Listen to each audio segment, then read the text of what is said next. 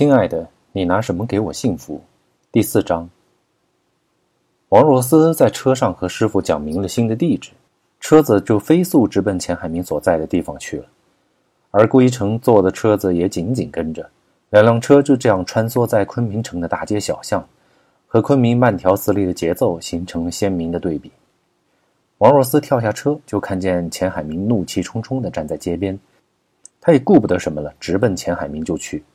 钱海明就像老鹰抓小鸡似的，一把揪过王若思，问道：“在哪儿呢？”王若思已经有些慌了神了，只见手指往后一指，就迅速躲到了钱海明身后。这时候，郭一成坐的车子也到了，才下车就听见一声喊：“给我打！”紧接着就看见几个人朝自己冲了过来，眼睛顿时就金星乱冒。郭一成莫名其妙中连喊都喊不出来，只好拼命抱住自己的头。朝一个方向努力的想突破重围，可奈何拳头还是雨点般的砸在自己身上，没几秒钟，郭一成就被打倒了。干嘛呢？怎么乱打人？郭一成坐的出租车师傅喊道：“没事滚你妈的！再啰嗦一句，砸了你的车！”钱海明的一个小喽啰叫道。出租师傅一看架势不对，赶紧开车走了。王若思惊呆了，他怎么也没想到钱海明居然会叫了一帮人来打人。在他想象中，无非不过钱海明喊上几个朋友在这儿吓唬吓唬尾随他的人罢了。钱海明踹了一脚已经在地上疼得打滚的郭一成，然后揪住郭一成的头发，狠狠地说道：“小子，你他妈的第一天出来混呢，老子女人你也敢调戏，活得不耐烦了。”郭一成满脸是血，说不出一句话来。王若思此时定睛一看，躺在地上呢，不正是今天撞上自己车的郭一成吗？王若思脑子“嗡”的一声，知道自己又闯祸，这次真是火上浇油，越烧越旺。王若思赶紧上来拉住还想继续对郭一成施暴的钱海明，劝道：“赶紧走吧，待会儿警察来了可就麻烦了。”钱海明站起身来，瞪着王若思：“警察？警察来了也是站在旁边看的份儿。”王若思突然觉得背后一阵寒冷，不由得哆嗦了一下，突然发现眼前这个喷着浓烈酒气的男人。自己似乎从来不认识一样。偌大的一条街，本来热闹非凡的 KTV 门口，此时却散得寥寥无几，只有少数胆大的还在远远观望这血淋淋的一幕。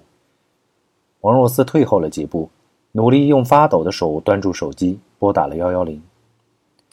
钱海明似乎听见了王若思在报警，发疯一样过来就抢过他的手机，砸在地上，还跺了几脚，叫道。妈的，你找死！说罢，抬手就往王若思脸上挥去。这时候，钱海明身旁的一个小弟赶紧抱住钱海明，说道：“明哥，算了算了，嫂子也是为你好，咱们赶紧走吧，待会儿出了人命可就真麻烦了。”钱海明并没有消气，瞪着王若思道：“等一下再算你的账。”然后招呼身旁的小弟道：“麻子，去开车，咱们走。”顾一成努力把头抬起来。死死盯着王若思，王若思只看了一眼，就不由自主的出了一身冷汗，赶紧把头撇到一边，随即被钱海明拖上了车。等钱海明等人走掉，KTV 的工作人员才赶紧报警，然后拨打了幺二零。等急救人员赶到现场，给桂成做了初步检查，结果眉角出血，多处青淤和擦伤，有没有内伤和脑震荡，还要等到医院做进一步检查。不过此时郭一成还算清醒。知道打伤自己的正是今天开车碰到的那个女人，可现在自己又能做些什么呢？归成给金丹丽打了电话，让他到市人民医院找他，就昏昏沉沉的睡了过去。金丹丽赶到医院，看到自己的男朋友居然变成了一个雪人，还没来得及问问医生，就被送进了 CT 室，旁边还有两个警察在等着。警察等金丹丽走进来，问道：“你是郭一成什么人？”金丹丽满脸泪痕说道：“我是他女朋友，他被人打伤，你知道是谁干的吗？”“我不知道，之前我们还在一块儿，后来闹了点小矛盾，我就先走了。刚接到电话才知道他受伤了。”金丹丽啜泣的说道。“看来只有等他出来问他本人了。”警察有些无奈。不一会儿，顾一晨被推了出来，人醒着，看来无大碍。金丹丽赶紧冲上去拉住医生：“他怎么了？”医生被金丹丽攥着疼，停下脚步说。没事儿，大多是外伤，CT 扫描无大碍。你丈夫挺壮的，休息几天就好了。金丹丽听到医生说没事儿，心里的石头才落了下来。又听到称郭一成为自己的丈夫，不免脸上红了一红。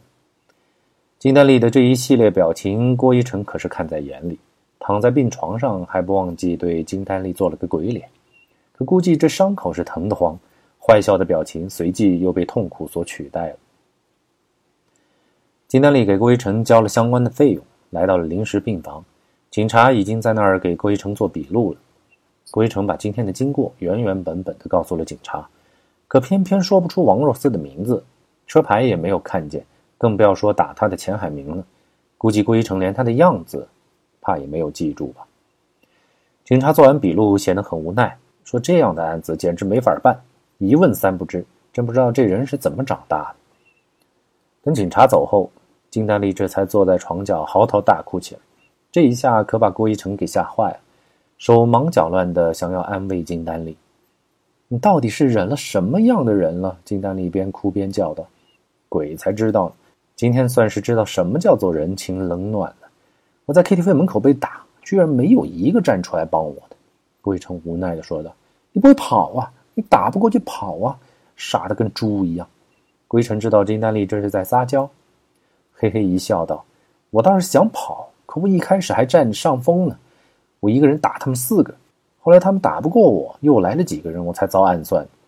死到临头还吹牛，就你那几下三脚猫的名堂，最多也就是欺负我。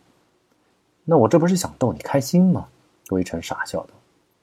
现在该怎么办呢？一定要找到行凶的人，还有没有王法了？金丹丽停止了哭泣，愤怒随之而来。我不就是发现了那个女人才想要追上她，要回我的身份证吗？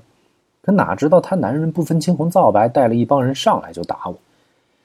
哼，别让我再碰上他们，否则一定不会罢休。”归尘恨恨的说道。“怎么还没被打够吗？”金丹丽爱惜的说。“算了，咱惹不起还躲得起，身份证丢了再办一个就好了。这种地痞流氓，咱们以后还是少惹。”归尘叹了口气，心里也没有底了。看来这都是命运在作怪。偏不让自己如愿的当上国家地理的摄影师，郭一成在金丹丽的搀扶下，一瘸一拐的离开了医院。